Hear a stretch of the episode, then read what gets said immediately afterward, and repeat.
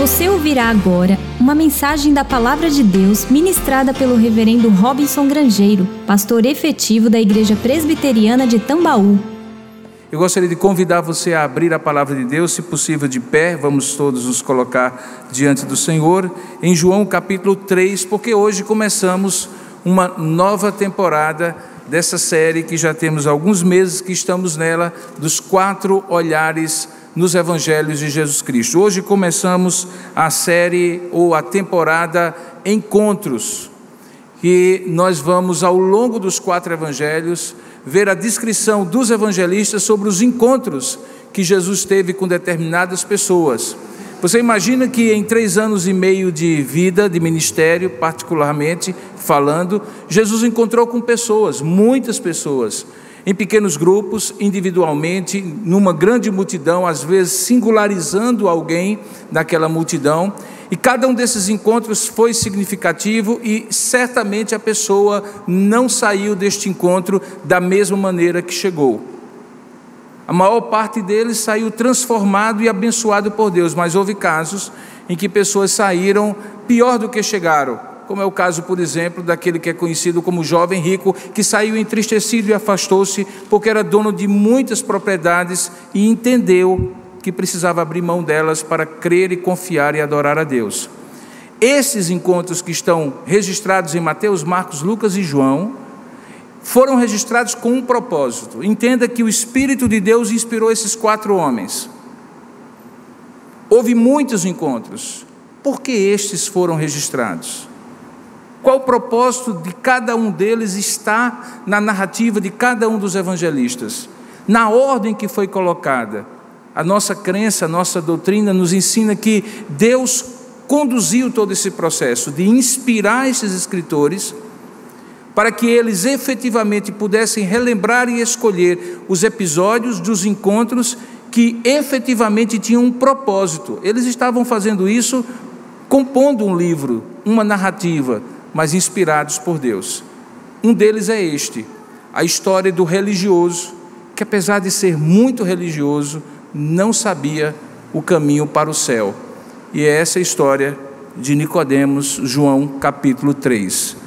Vamos abrir então a palavra e ler, você inclusive que está participando conosco remotamente. Diz assim a palavra de Deus: Havia entre os fariseus um homem chamado Nicodemos, um dos principais dos judeus. Este de noite foi ter com Jesus e lhe disse: Rabi, sabemos que és mestre vindo da parte de Deus, porque ninguém pode fazer estes sinais que tu fazes se Deus não estiver com ele. A isso respondeu Jesus: Em verdade te digo que se alguém não nascer de novo, não pode ver o reino de Deus. Perguntou-lhe Nicodemos: Como pode um homem, sendo velho, nascer? Pode porventura voltar ao ventre materno e nascer segunda vez? Respondeu Jesus: Em verdade, em verdade eu te digo, que quem não nascer da água e do espírito não pode entrar no reino de Deus. O que é nascido da carne é carne, e o que é nascido do espírito é espírito. Não te admires de eu te dizer: importa-vos nascer de novo. O vento sopra onde quer, ouves a sua voz, mas não sabes de onde vem, nem para onde vai. Assim é todo o que é nascido do Espírito. Então lhe perguntou Nicodemos: Como pode suceder isto? Acudiu Jesus: Tu és mestre em Israel e não compreendes essas coisas? Em verdade, em verdade eu te digo que nós dizemos o que sabemos e testificamos o que temos visto, contudo, não aceitais o nosso testemunho. Se tratando de coisas terrenas, não me credes. Como crereis se vos falar das celestiais? Ora, ninguém subiu ao céu senão aquele que de lá desceu a saber, o Filho do homem que está no céu. E do modo porque Jesus, desculpe, no modo porque Moisés levantou a serpente no deserto, assim importa que o Filho do homem seja levantado, para que todo o que nele crê tenha a vida eterno. Oremos ao Senhor. Ó Deus amado e querido Pai, no momento em que lemos a tua palavra e vamos expor a tua palavra ao teu povo, a todos que estão aqui presentes neste lugar e também a tantos quantos participarão da transmissão deste culto, desta mensagem, nós jogamos a tua bênção, Pai, por saber que sem ela nada somos, nada podemos fazer. Rogamos que a tua misericórdia nos assista agora tanto para compreender a tua palavra, como também para transmiti-la aos teus filhos. Oramos para que o Senhor abra o nosso entendimento, que por mais que esse texto tenha sido tantas vezes lido para nós, conhecido de cada um de nós, a mensagem que é verdadeira possa ser transmitida agora e chegar ao nosso coração de modo singular, diferente de todas as outras ocasiões, para nos ensinar a tua palavra e para aplicar a tua palavra aquilo que nós precisamos nesta manhã ouvir. Abre o nosso coração, ilumina a nossa mente, faz a nossa mente cativa à tua palavra, para que qualquer distração ou qualquer outra razão de pensamento que venha nos atormentar durante a ministração da tua palavra possa ser afastada de nós e possamos ouvir a tua voz pois é assim que nós te oramos, em nome e para a glória de Jesus. Amém. Podemos sentar, irmãos. Costumeiramente eu digo algo que vou repetir agora: que religião, quando ajuda, ajuda muito. Mas quando atrapalha, atrapalha muito mais. Religião ajuda e quando ajuda, ajuda muito. Mas quando atrapalha, atrapalha muito mais. Neste período eleitoral, nós temos em todas as cinco mil e tantas cidades do país cerca de 8.700 pastores de várias denominações evangélicas concorrendo a cargos eletivos. Nunca tantas pessoas que se dizem chamadas para um ministério religioso pastoral resolveram se envolver em funções políticas em cargos governamentais, tanto no legislativo como no executivo, como nos dias de hoje.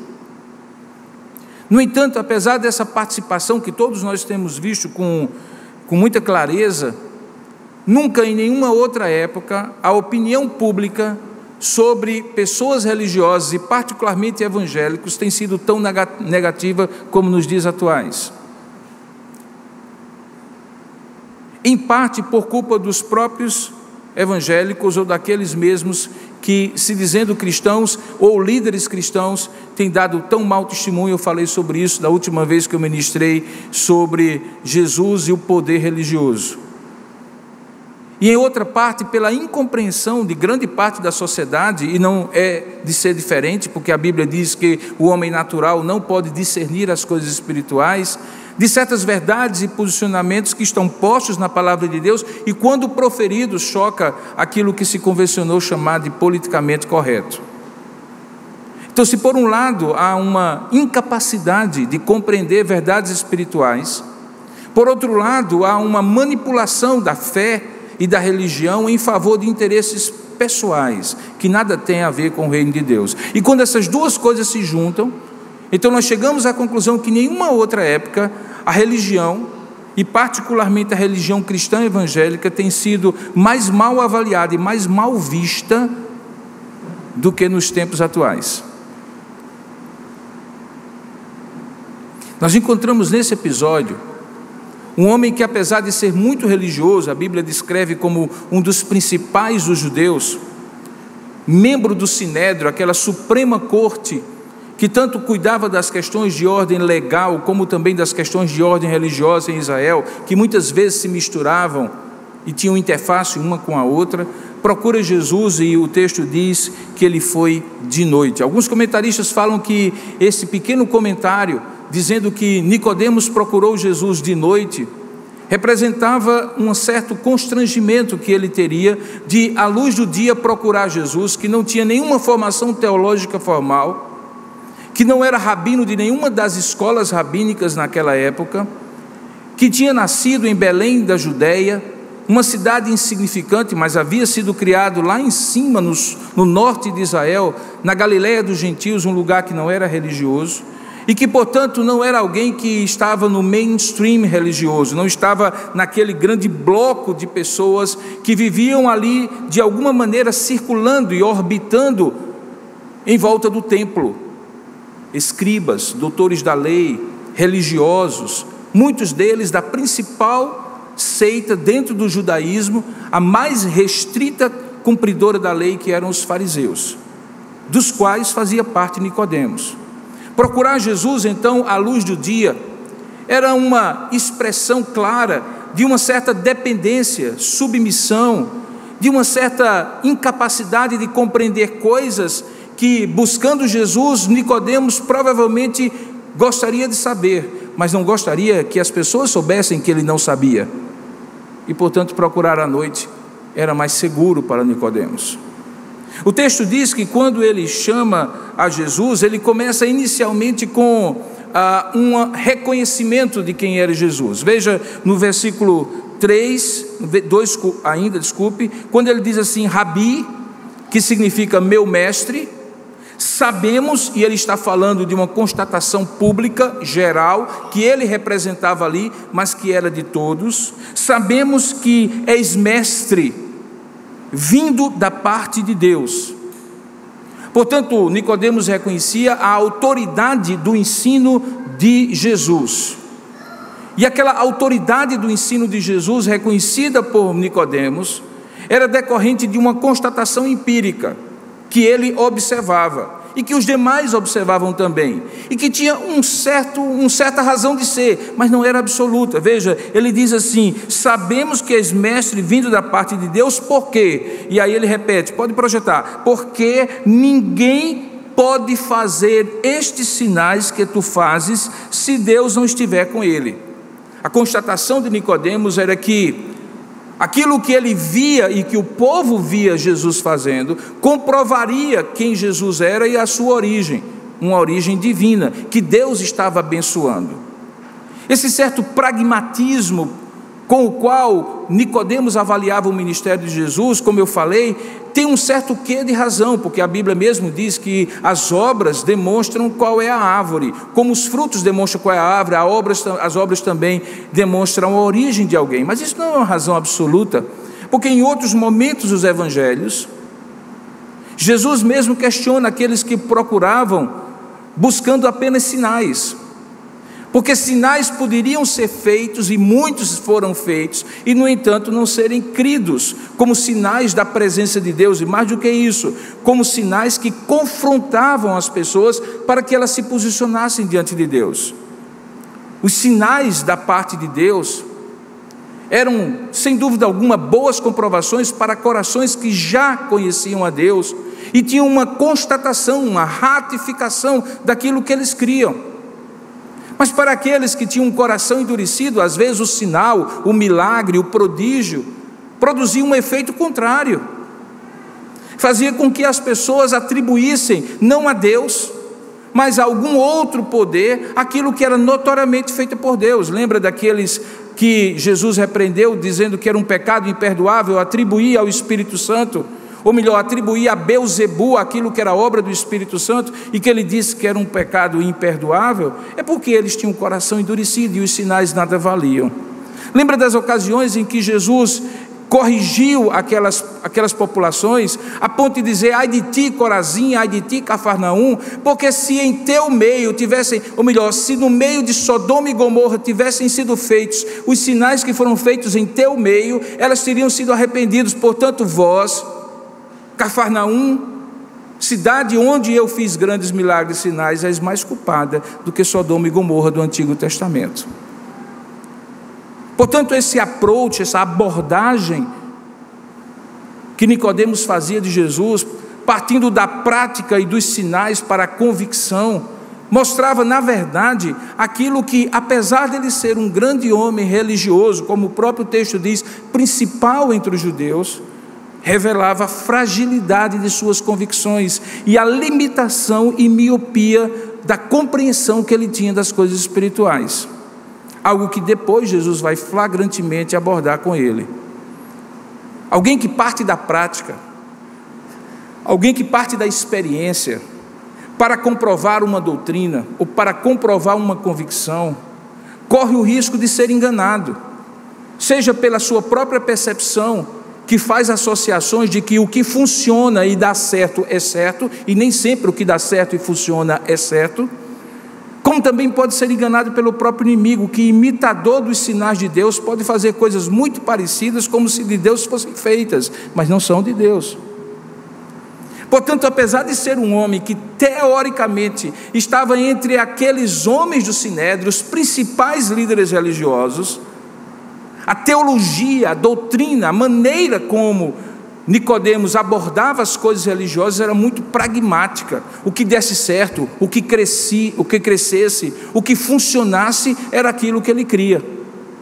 Eu diria que talvez Nicodemos, sendo um líder religioso, é em certa maneira muito parecido com os líderes religiosos que nós temos hoje, os maiores expoentes de uma certa maneira daquilo que nós chamamos de evangélicos no Brasil hoje. Que muitas vezes funciona a partir de uma abordagem de crer naquilo que funciona. E se funciona é de Deus. Se a igreja cresce é de Deus, se grandes milagres, sinais prodígios acontecem é de Deus, são de Deus. Se o ministério tem aquilo que eles chamam de relevância e projeção, é de Deus. E nem sempre o que funciona e dá certo é de Deus. Quando Nicodemos então entra desta maneira na conversa, conforme a narrativa de João, e é bom que você entenda que nessa narrativa de João, esse episódio é fundamental. Como nós vamos ver à noite, ele é seguido por um outro episódio que vai para o outro polo se aqui pela manhã é um religioso que não sabia o caminho do céu, hoje à noite eu vou falar de uma pecadora que parecia ter certeza onde encontrar Deus. Eu estou falando da mulher samaritana no capítulo seguinte, João capítulo 4. Nesse caso aqui, servia a João, o evangelista, contar a história de Nicodemos para demonstrar que a revelação que ele estava para trazer, que ele narrava Jesus trazendo, tinha a ver não com categorias religiosas, mas com uma revelação de cima para baixo. Se você lembrar do capítulo 1, você vai entender que João está tentando provar, no seu olhar particular, sobre a história de Jesus, que Jesus é Deus que se por um lado a religião tenta encontrar Deus de baixo para cima, com ritos, sacrifícios e ofertas, é Deus que se faz carne e habita, entre nós de cima para baixo, e nós podemos ver a sua glória, e glória é como do unigênito do Pai. Portanto, aqui, nesse capítulo 3, é o primeiro momento em que ele conta uma história de um encontro para provar justamente este ponto. E o ponto é que a religião de Nicodemos, apesar de ser a religião judaica, estava tão envolta com a perspectiva utilitarista, pragmática, funcionalista, de que se as coisas funcionam, são de Deus, que era incapaz de compreender a revelação do Verbo que tinha se tornado carne. Então, essa história entra no Evangelho para provar que um religioso que deveria saber as coisas de Deus é alguém que não sabe o caminho do céu. É preciso que o céu encontre com ele, porque ele não é capaz de encontrar o céu. É essa, é esse o significado desse texto está aqui. Então veja, nessa abordagem que ele faz de Jesus, entrando pela via de que o que dá certo é certo, ele é interrompido. Alguns acham de maneira grosseira, mas na verdade não é, você vai encontrar outros diálogos de Jesus em que Jesus atalha a conversa e vai direto ao ponto. E ir direto ao ponto para Jesus é fundamental, porque aquilo que é o pressuposto, aquilo que é a premissa de onde o Nicodemos parte é falsa. Assim como em outros episódios. E ao ir direto ao ponto, Jesus destrói aquilo que está sendo construído em bases erradas, para que agora, uma vez desconstruído, ele possa chamar a atenção e o coração daquele interlocutor com quem ele está tendo o um encontro para o ponto que realmente ele precisa focar. Por isso que no versículo 3, o texto de Jesus diz claramente, o texto de João diz claramente o seguinte: A isto respondeu Jesus. E veja, parece que ele está falando de coisa completamente diferente, mas na verdade não é. Ele vai direto ao ponto. Ele diz assim: Em verdade, em verdade te digo, que é uma expressão muito comum nos evangelhos, especialmente no evangelho de, de João, e que significa basicamente assim: verdadeiramente, mais do que qualquer outra coisa pode acreditar. Uma coisa, e ele diz assim: que se alguém não nascer de novo, não pode ver o reino de Deus. Eu chamo a sua atenção o seguinte: veja, Jesus é abordado por Nicodemos dizendo assim: sabemos, não eu necessariamente sozinho, mas todos que estão aqui sabemos que tu és mestre vindo da parte de Deus, porque ninguém poderia fazer sinais se Deus não estivesse com ele. É uma afirmativa, generalista. Veja que faz parte do espírito religioso não se confrontar com suas próprias verdades, mas se esconder nas expectativas de um grupo religioso ou nas convicções, ou impressões, ou percepções do grupo religioso. É comum as pessoas dizerem assim: nós evangélicos. Aqui eles diziam: nós reconhecemos que tu és mestre, vindo da parte de Deus. E porque ele começou assim, Jesus também fala em princípio, em tese, ele fala, portanto, para todos, não necessariamente para Nicodemos, porque Nicodemos não se pôs na pergunta. Ele falou em nome do grupo, genérico. Jesus também fala de maneira genérica: se alguém não nascer de novo, não pode ver o reino dos céus. Depois ele vai particularizar. Porque aí depois Nicodemos vai revelar que o problema não é do sabemos, é que eu não sei. E aí, quando Nicodemos posteriormente diz, eu não sei, Jesus vai diretamente a ele, mas aqui não. Aqui Nicodemos ainda está falando em nome do grupo religioso que ele representava. Sabemos que és mestre vindo da parte de Deus. E então Jesus diz: Pois bem, entre esses aí que sabem, se alguém não nascer no reino de Deus de novo, não pode ver o reino dos céus, não pode ver o reino de Deus. Diante dessa afirmativa genérica, eis aqui uma afirmativa genérica para vocês refletirem. Se alguém dentre vocês que sabem que eu sou vindo da parte de Deus não nascer de novo, não pode ver o reino de Deus. Jesus atalha o assunto e vai ao ponto. E o ponto era que, apesar dele ser muito religioso e representar um grupo dos mais religiosos em Jerusalém, em toda a Judéia, em todo Israel, eles não sabiam o caminho do céu. E veja como é curioso. Nós não estamos falando de um filósofo, de um engenheiro, de um psicólogo, de um professor, de um advogado. Nós estamos falando de um sujeito que, por ser religioso, supostamente está falando de coisas do céu, da transcendência, da metafísica, do que está para além dessa vida presente, terrena, visível e material. Mas naquilo que ele mais deveria saber é o que ele menos sabe, ele não sabe o caminho do céu. E veja que paradoxal, ele não sabe o caminho do céu, apesar de ser um dos principais religiosos de Israel. Sabe por quê, irmãos? Porque a religião pode facilmente deixar de ser algo que nos aponte a Deus e as coisas que não são desta terra para se tornar alguma coisa muito terrena. Na década de 80, uma série de estudos foi feita do que estava acontecendo de transformação nas ênfases das pregações e das posturas das igrejas evangélicas no Brasil. Coincidiu com o surgimento de boa parte das igrejas chamadas neopentecostais e das lideranças chamadas carismáticas que começaram a fazer algo muito sutil, mas muito importante e que explica muita coisa que acontece hoje. Ao invés de falar de céu, da vinda de Jesus, de arrependimento, de salvação, de certeza de vida eterna, as pessoas começaram a falar como você melhorar na vida aqui. Os pregadores começaram a falar sobre como melhorar de vida, como ganhar mais dinheiro, como comprar algo mais valioso, como melhorar profissionalmente, como resolver problemas de saúde física do corpo, como resolver problemas de relacionamento entre as pessoas, como largar vícios.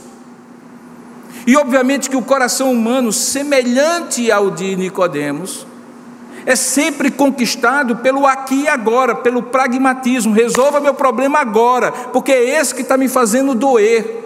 Até uma grande denominação neopentecostal surgiu com o lema: pare de sofrer. Mas não era sofrer eternamente no inferno, como a pregação tradicional cristã falaria. Não, sofrer um problema físico, sofrer uma doença, sofrer um problema com o filho que tem dificuldades com drogas, sofrer um problema com o marido alcoólatra, sofrer com a situação conjugal que é uma traição, sofrer, pare de sofrer. Em certo sentido, o mesmo pragmatismo de Nicodemos começou a ser visto. Isso encantou pessoas que queriam reconhecer os sinais de Deus que pudessem ser visíveis, sem muito questionamento sobre o depois do céu, ou melhor, o depois da terra, o céu. Se tornaram religiosos, e grande parte daquilo que nós chamamos de povo evangélico no Brasil hoje é um povo religioso. Um povo que passa nos últimos dois, três dias discutindo, perdendo tempo, se avatar de Facebook ou de Instagram é coisa de Deus ou do diabo. Para mim, o maior retrocesso no nosso mundo evangélico dos dias de hoje é quando você gasta o tempo de um homem como Augusto Nicodemos numa pergunta, supostamente para não ofender, mas para tirar uma dúvida, perguntando assim: crente pode usar tatuagem? Ou coisas desse tipo. Coisas de uma moral muito humana, muito aqui da terra, de questões muito telúricas, muito terrenas. Assim era a religiosidade de Nicodemos. Veja, ele procura Jesus à noite para não se constranger, perguntando sobre mestre. E aí ele aborda: Sabemos que és de Deus, és vindo de Deus, porque ninguém que não venha de Deus pode fazer algum sinal como este. Mas Jesus atalha e diz: meu irmão, esqueça essas coisas aqui, da sua religião cheia de rituais, de sacrifícios, de detalhezinhos, de regras intermináveis que vocês, fariseus, foram adicionando à lei mosaica. E foque no principal: o principal é: se você não nascer de novo, você não pode ver o reino de Deus. É disso que estamos falando. Talvez em inglês o Jesus diz assim: cut the cheese, vamos cortar o, o queijo e vamos direto ao ponto. O ponto é que você pode ser muito religioso, mas se você não souber o caminho do céu, sua religiosidade atrapalha muito, como eu falei no início dessa pregação. Agora, irmão, se eu penso e você pensa que eu estou falando dos outros, não, na verdade eu posso estar falando de algum de vocês que está aqui. Que se acostumou com uma religiosidade sem nunca refletir sobre o caminho do céu, sobre o novo nascimento e as implicações. Aí sim, o novo nascimento que leva-nos para o céu e as implicações dele aqui na terra, mas implicações, desdobramentos, consequências, e não o foco principal. Porque o foco principal é que o homem pode ganhar tudo, mas se perder a sua vida, perderá tudo que tudo aquilo que obtivermos nesta vida será, sem dúvida alguma, com a bênção de Deus, muito motivo de agradecimento, mas não terá valor nenhum, porque iremos morrer do mesmo jeito que os demais, e aí nos apresentaremos diante de Deus, e diante de Deus, a nossa religiosidade, seja ela católica, protestante, espírita, nenhuma delas ou qualquer outra, não valerá absolutamente nada se eu e você não nascermos de novo. Esse é o ponto.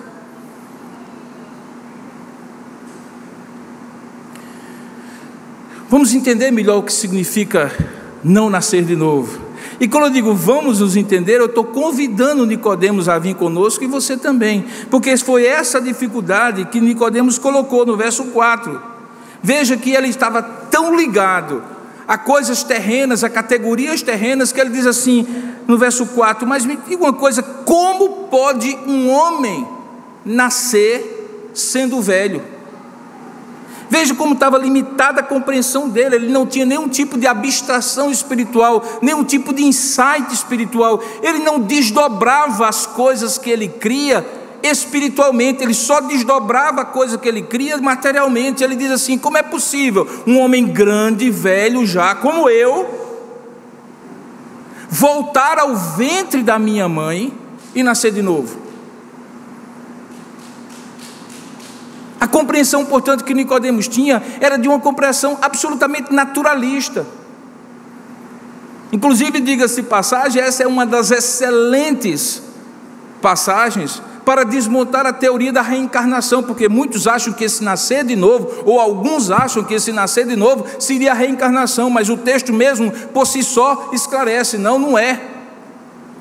Esse nascer de novo é uma outra categoria que não tem a ver com o nascimento de um homem por vias naturais, que inclusive Jesus lá na frente diz claramente: porque o que é nascido da carne é carne. Ele está falando dessa natureza, Nicodemos, da coisa que é natural, humana, biológica, que todos nós conhecemos, enquanto que Jesus está falando e puxando para compreender um nascimento espiritual. Esse nascimento espiritual que ele chama de novo nascimento, era justamente aquilo que ele não compreendia, porque era um religioso que não sabia o caminho do céu. Jesus precisa explicar, e então ele diz assim, verso 5: Em verdade, em verdade eu te digo, verdadeiramente eu te afirmo, que nem quem não nascer da água e do espírito não pode entrar no reino dos céus, veja, ou no reino de Deus. Veja que Jesus agora ele muda um pouco a terminologia. No versículo anterior, versículo 3, ele diz: "Não pode ver o reino de Deus". Aqui no versículo 5, ele diz assim: "Não pode entrar no reino de Deus", o que é a mesma coisa. Mas o ponto é que esse nascimento espiritual teria que ser da água e do espírito, e não o nascimento da carne.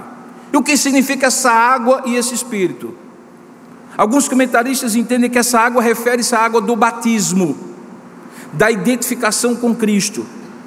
Obviamente que a nascer do Espírito é nascer espiritualmente. Aquilo que Paulo diz aos Efésios, que vós estáveis mortos em vossos delitos e pecados, Efésios capítulo 2, mas o Senhor vos vivificou, ou vos deu vida, portanto, tem a ver com vivificação espiritual, ou aquilo que na teologia a gente chama de regeneração. A obra absoluta, soberana de Deus, que faz com que o espírito humano que está morto em seus delitos e pecados passe a ter sensibilidade, vida, passe a ter compreensão das coisas espirituais e comunhão com a divindade, com Deus coisa que o pecado tirou, porque o pecado significa separação e a consequência dele é morte. Esse processo de voltar à vida começa com o ato de Deus regenerar, chamar à vida o homem que está morto em seus delitos e pecados. Portanto, nascer do Espírito, Espírito, obviamente com letra maiúscula, referindo-se ao Espírito Santo, que é quem tem a função de aplicar essa obra. Cristo fez no Calvário, mas quem aplica esta obra é o Espírito Santo, faz o homem regenerar-se ou ser regenerado, melhor dizendo, e consequentemente passar a viver. Quanto a isso, não há dúvida entre os comentaristas. Com relação à água, alguns entendem que é a água do batismo. Eu, particularmente, entendo que não. E estou muito bem acompanhado por alguns outros bons comentaristas e teólogos que entendem que esta água aqui é a água da palavra de Deus que lava e purifica, que de fato é um instrumento para essa regeneração. Porque a fé vem pelo ouvir e ouvir a palavra de Deus. Você encontra outros textos da Sagrada Escritura em que a Bíblia compara a palavra de Deus com a água, que limpa, que purifica, que de fato faz o instrumental de Deus acontecer no coração de um homem quando ele é regenerado. Portanto, eu creio que pela palavra o Espírito regenera o homem. Por isso ele precisa nascer da água e do Espírito. Obviamente que, uma vez crendo, ele precisa confirmar publicamente e fazer publicamente a sua profissão de fé, como o próprio Deus recomenda: que todo aquele que crê seja batizado. Mas esta água do batismo é posterior ao nascimento, logo não poderia ser aquilo que Jesus estava se referindo. Aqui ele está falando daquilo que Deus usa para fazer o homem nascer de novo. E o que Deus usa para fazer o homem nascer de novo não pode ser a água do batismo. Porque senão nós, nós estaríamos defendendo a salvação batismal que alguém que for batizado, crendo ou não, pelo fato de ser batizado, deixa de ser pagão e passa a ser de Deus, o que não é verdade. Aqui nós estamos falando dos instrumentos pelos quais Deus usa para regenerar e nascer o homem de novo. A palavra pela qual o Espírito agindo faz o homem nascer de novo. Essa é a melhor compreensão do texto. Dito isso, Jesus, ao afirmar para Nicodemos essas verdades, confronta literalmente o status quo da sua religiosidade. Irmãos, é possível, e Nicodemos é um caso claro, de você nascer numa igreja, ser criado numa igreja, estar na igreja, conviver na igreja, participar da igreja e, pasmem vocês, até liderar uma igreja, tão acostumado que está com os processos e ritos e todas as maneiras religiosas de ser, e mesmo assim não ter nascido de novo. Talvez o caso mais clássico é o de John Wesley, fundador do metodismo, que pregava o evangelho, até que Deus mostrou para ele que ele não era um homem regenerado e pasmem vocês, as pessoas se convertiam pela pregação de um homem não regenerado. Sabe por quê? Porque Deus faz como quer, onde quer, e a sua verdade é verdade na boca de quem Ele quiser. Quando homens regenerados não falam, a palavra de Deus diz que até as pedras clamam. Mas houve um momento que John Wesley entendeu a salvação que ele pregava, mas que não cria o reino do qual ele falava, mas no qual ele não vivia. E no seu próprio, na sua própria biografia ele conta que naquele momento Deus o regenerou e ele nasceu de novo. Então não é surpresa que Nicodemos seja para a época de Jesus como um John Wesley. Alguém que vivia no sinédrio, ouvia e rezava as orações judaicas, que participava dos processos de dizer o que era de Deus e o que não era de Deus, julgava como corte os, os homens e as mulheres segundo as leis de Moisés, e apesar disso, não era um homem regenerado. Por isso, momentos atrás eu falei que eu poderia estar falando de maneira genérica, mas também posso estar falando de qualquer um de vocês aqui.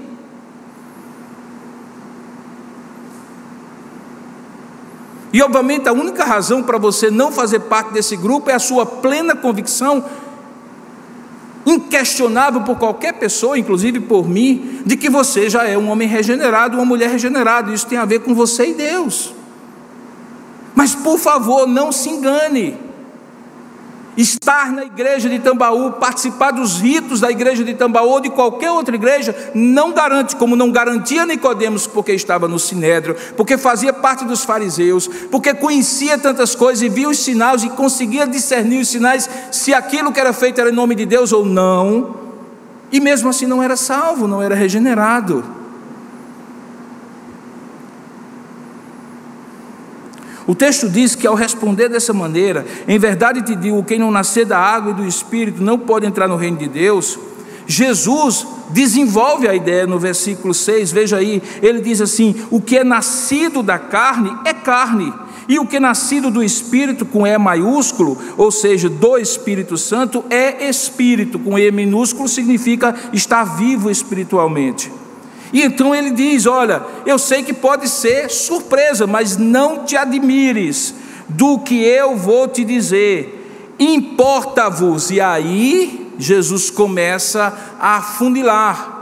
Se antes Jesus diz: Se alguém, agora ele diz: Importa vós, importa-vos, segunda pessoa do plural, discurso direto, é para vocês que você, Nicodemos, representa, importa-vos nascer de novo. De uma certa maneira enigmática, Jesus faz uma afirmativa no versículo 8, comparando a ação do Espírito à ação do vento. E que era uma comparação absolutamente, e não seria eu que iria desmentir o próprio Jesus, mas absolutamente razoável, porque a palavra pneuma em grego, que é a tradução da palavra espírito, também pode ser usada para vento. Jesus, portanto, está usando aqui um jogo de, de palavras. Olha, o vento, o pneuma sopra onde quer. Você ouve a sua voz, e lembra daquelas ventanias que nós ouvimos quando o vento está mais forte, tentando passar pela fresta de uma porta e assobiando, como muitos o dizem. O vento está assobiando, o vento sopra onde quer ouves a sua voz, mas tu não sabes de onde vem, nem para onde vai. E aí ele completa: assim é alguém que foi nascido do Espírito Santo. É uma obra sobrenatural que não é controlada pela religião, seja ela qual for. Por mais que você estranhe, meu Deus, o pastor está dizendo então que eu posso estar na religião errada, eu posso dizer para você, que a religião mais certa que possa existir não vai capacitar você a entrar no céu. Que toda religião, inclusive a nossa, ela pode ajudar você. E quando eu disse no início, quando ajuda, ajuda muito mas também pode atrapalhar e atrapalhar muito. E no caso de Nicodemos atrapalhava, porque dava para ele noções de se eu fizer, Deus me abençoa, se eu cumprir, Deus me abençoa. Isso aqui é certo, isso aqui é errado, então eu tenho que fazer o que é certo para Deus me abençoar. E todo esse tipo de raciocínio religioso parte do princípio de que eu posso obter a minha salvação, eu controlo a minha salvação. E aí vem Jesus e diz: Não, o vento sopra de onde vem, nós não sabemos para onde vai, ele sopra onde quer. Nós ouvimos a sua voz. Assim também é alguém nascido do Espírito. Alguém nascido do Espírito pode estar dentro de qualquer estrutura religiosa e Deus resgatar. Obviamente que depois que Deus resgata, ele vai ter necessidade de estar junto com pessoas que passaram pela mesma experiência que ele passou, que estão crescendo na fé, que estão caminhando com Deus, que querem conhecer mais de Deus, e o nome disso é igreja. Mas a igreja surge a partir da experiência individual, da experiência de pessoas que individualmente nascem de novo e se congregam e obviamente toda pessoa que nasce de novo sente necessidade de estar junto do corpo, congregando-se no corpo e crescendo no corpo. Não existe cristianismo individualista. Em dado momento esse crescimento individual, ele é barrado pela falta da experiência comunitária. E nesse aspecto a religião ajuda. Ela só atrapalha quando ela tenta substituir o novo nascimento no coração das pessoas. Isso pode acontecer com qualquer pessoa, inclusive com um religioso que não sabia o caminho do céu. O texto continua e então Nicodemos volta à carga e diz assim: Como pode suceder isto? Veja que existe uma progressão. Olha, nós sabemos que tu és vós precisais nascer de novo. E aí ele começa a assimilar aquela verdade e aí ele parte para o como pode suceder isto. Você só pergunta o como quando você começa a entender o porquê das coisas, o para quê das coisas. Até você entender o porquê das coisas e o para quê das coisas, a razão, a causa e o propósito das coisas, você não parte para perguntar como. Você precisa sair daqui para Campina Grande. Por quê? Porque hoje é o aniversário da cidade. Para quê? Para você comemorar lá. Mas talvez você não encontre nenhum de lá, porque todos estão aqui em João Pessoa aproveitando o feriado. Aí você vai perguntar, então como é que eu vou festejar lá, celebrar lá? Você só parte para o como depois que você pergunta o porquê e o para quê. Quando Nicodemos então pergunta como pode suceder isso, Jesus então dá a volta literalmente ao ponto inicial. Ele pergunta: Tu és mestre em Israel e não compreendes estas coisas?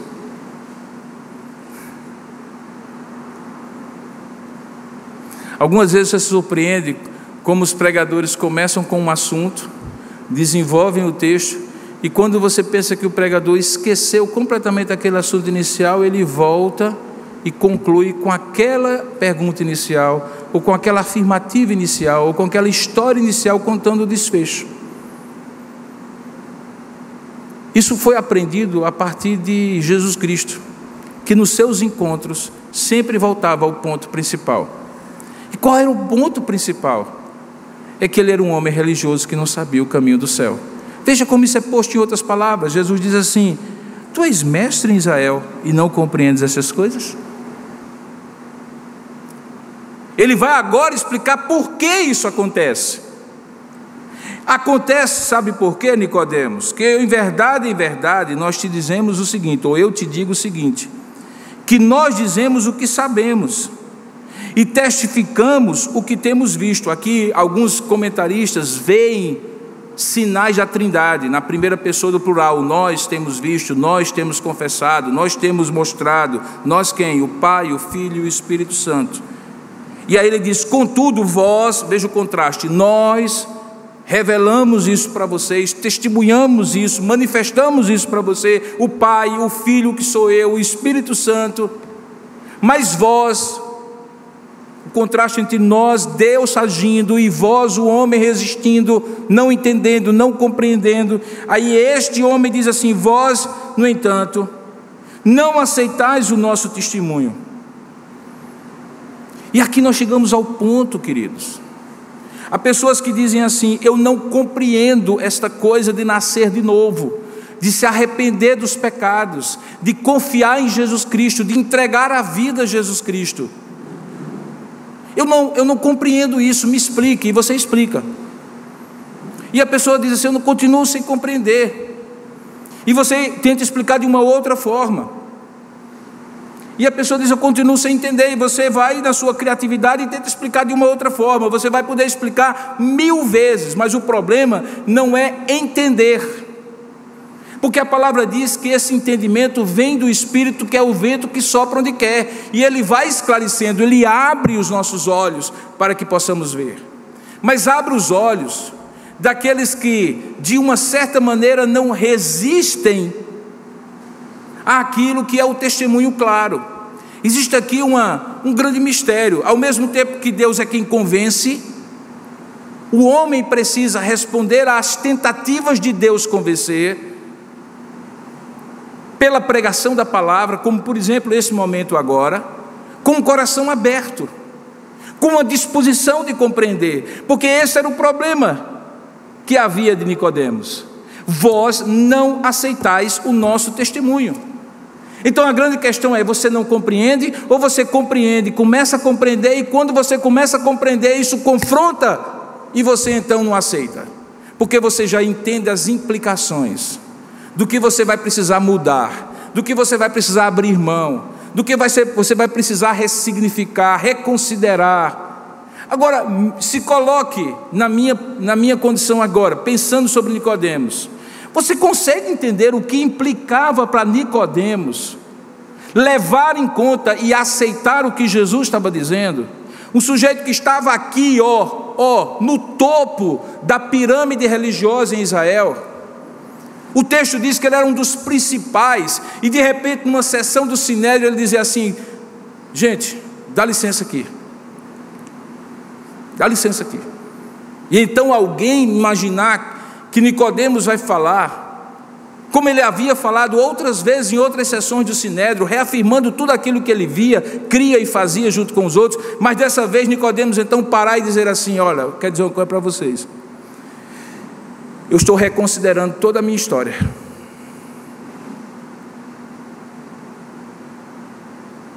Eu estou repensando aquilo que eu cria. Não está muito claro para mim ainda, mas eu já sei o que eu não creio mais. eu estou pensando em mudar. Eu estou entendendo que eu me enganei. Eu fui enganado, me enganei e se eu continuar assim, eu vou enganar a outros. Como se falando em nome de Deus, mas na verdade de um Deus que eu não acredito mais do jeito que eu acredito. E de certa maneira, eu não sei se vocês vão me aceitar mais aqui. Se eu não vou ser expulso do sinédrio.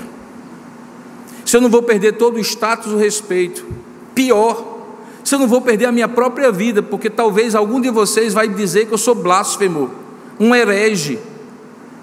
E ao blasfemo e ao herege, a lei de Moisés dizia que corria o apedrejamento. Você consegue entender por que, que Nicodemos teria dificuldade para aceitar isso aqui? E por isso Jesus foi nivelando e colocando no ponto de dizer assim: olha, nós temos testemunhado e temos manifestado, isso está muito claro. O problema é que vocês não aceitam, e particularmente você não aceita o nosso testemunho, Nicodemos. E eu entendo por que, você não aceita. É porque você vai ter que abrir mão de algo que você está agarrado nele, porque até agora foi o que estruturou sua vida. Eu tenho pessoas nessa congregação que frequentam esta congregação, que contribuem com esta congregação, que creem naquilo que nós pregamos nessa congregação e que nunca tiveram a coragem de dizer assim, pastor, eu quero publicar a minha fé diante de todos, de que eu sou crente em Jesus Cristo. Eu não duvido que essas pessoas sejam crentes, mas uma delas já me disse assim: Mas enquanto minha mãe viver, eu não posso fazer isso, porque eu vou dar muito desgosto a ela. E eu compreendo a lógica dessa pessoa. E mesmo compreendendo a lógica dessa pessoa, e vendo alguns frutos de justiça na vida da pessoa, da obra de Deus na sua vez, eu lamento profundamente que essa pessoa não entenda que isso que o amarra ou que a amarra é justamente aquilo que amarrava Nicodemos. Uma concepção de religiosidade para a qual ela estava vinculada. Nicodemos estava vinculado e que o impedia de compreender e usufruir plenamente a graça do novo nascimento. Nicodemos então é colocado na seguinte situação: você acredita, mas não aceita, ou você simplesmente não acredita? Quando você pergunta a Nicodemos como pode suceder isto, é você está querendo fazer uma pergunta hipotética, ok, se eu entendesse e aceitasse, como isso aconteceria? Ou você de fato está perguntando porque de fato quer participar deste novo nascimento? Era basicamente isso que Jesus está falando. Olha como ele diz no versículo 12: Olha, se se tratando de coisas terrenas não me credes, como crereis se vos falar de coisas celestiais? E aí Jesus encerra essa sessão do seu evangelho, do evangelho de João, justamente contrastando aquilo que vem de Deus e aquilo que da religião tenta alcançar a Deus. Ele diz assim: olha, ninguém subiu religiosamente ao céu, senão aquele que de lá desceu pela revelação, a saber, o Filho do Homem, que obviamente está nos céus.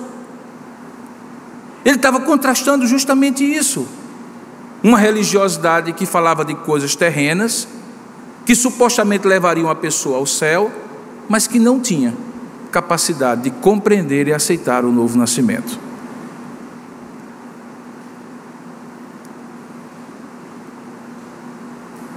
Eu falei no início da mensagem, chegou ao encerramento dela, afirmando de maneira categórica que quando a religião ajuda, ajuda muito. Mas quando ela atrapalha, atrapalha muito mais.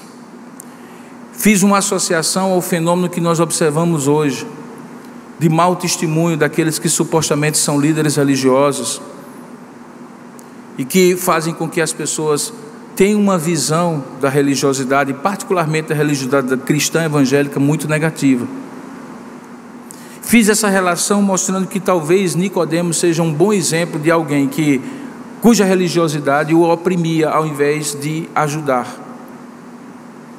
E estava claro pelo texto que eu acabei de expor para vocês que o problema era a incompreensão espiritual dele, embora ele tivesse avançado na categorização, na hierarquia religiosa dele.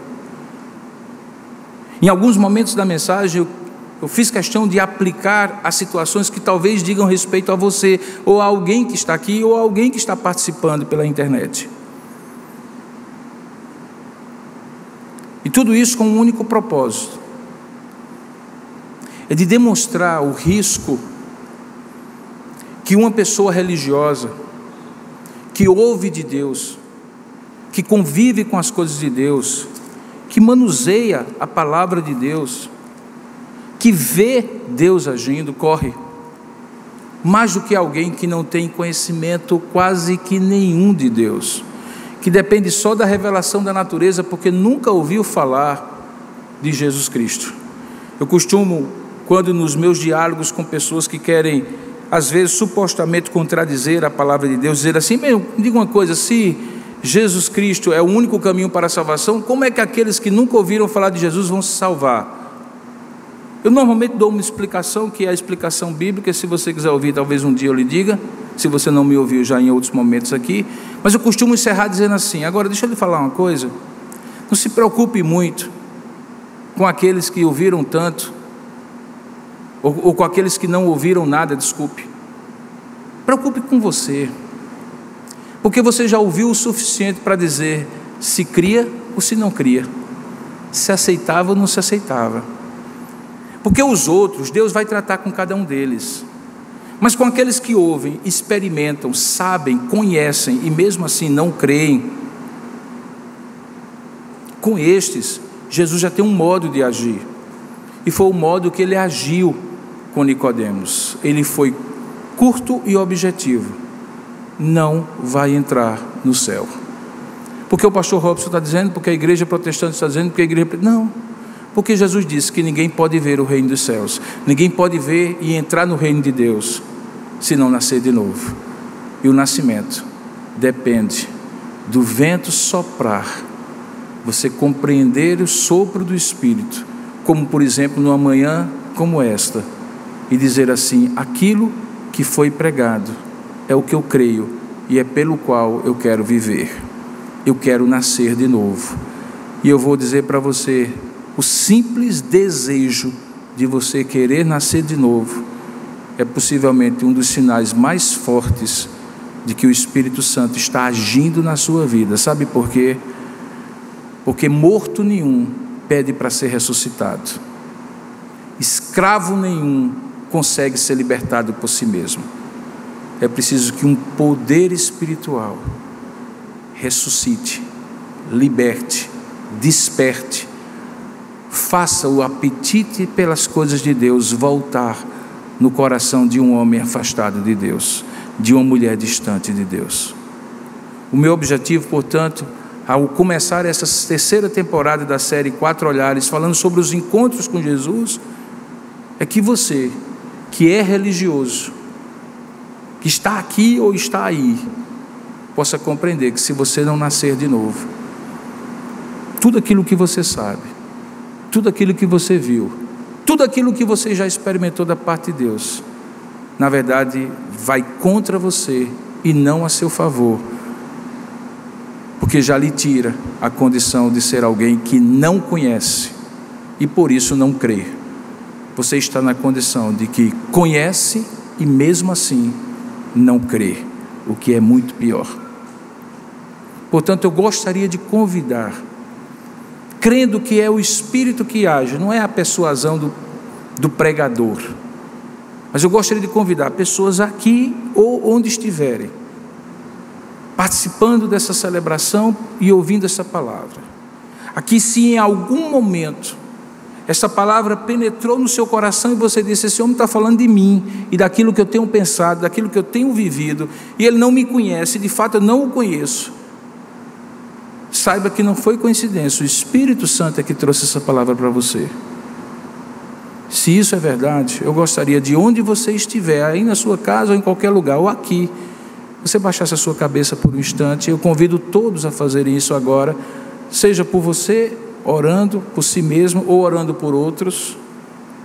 E eu lhe convido a, se você entendeu essa mensagem, se você quer nascer de novo, porque entende que o Espírito de Deus está movendo o seu coração nessa direção, eu gostaria que você fizesse uma oração simples, talvez nem tão religiosa assim, talvez não nem tão cheia de fervor assim, mas com sinceridade, simples como quem fala a um amigo que é seu Deus, criador de todas as coisas e seu criador e que você pode confiar e a Ele se dirigir em oração, dizendo que você está se entregando para Ele, rendendo a sua vida a Jesus Cristo e pedindo que Ele faça você nascer de novo, ser uma nova pessoa, ser uma pessoa regenerada, mesmo que você seja uma pessoa muito religiosa. Se você quer fazer isso agora, eu gostaria de orar com você e por você onde você estiver. E o vento, que é o Espírito de Deus, que sopra onde quer, vem de onde não sabemos e vai para onde não podemos imaginar, mas faz a sua obra, fará no seu coração. Ó Deus amado e querido Pai, é assim que nós cremos e proclamamos nesta manhã. Pedimos ao Pai que a semelhança de Nicodemos, a sede, a vontade, a insatisfação com o que se está vivendo hoje, mesmo que seja religiosamente significante para alguém, possa levar pessoas que estão aqui, ou em qualquer lugar do mundo que ouvirem essa mensagem, a reconhecerem, ó Deus, a obra que o Espírito Santo já está fazendo em seus corações, quando inquietou, quando direcionou para ouvir essa palavra, quando produziu insatisfação com a vida que se está vivendo e desejo de uma vida nova, realmente significativa, com um sentido de vida mais profundo e real. Ó oh Deus, que agora, pelo Teu Espírito Santo, este desejo, toda esta movimentação do Teu Espírito no coração dessas pessoas, possa conduzi-las a Cristo Jesus, o nosso Senhor, o Autor e Consumador da fé, aquele que veio e morreu pelos nossos pecados, para que possamos ter vida e vida com abundância. Ó oh Deus, eu te peço, Senhor, que toda mente obscurecida, todo olhar, toda visão embotada, para não perceber essa verdade seja retirada desses corações. E haja luz, iluminação do teu espírito, para que no convencimento que o teu espírito e só o teu espírito pode fazer, haja um, um ato regenerador, transformador, vivificador do teu espírito nesse coração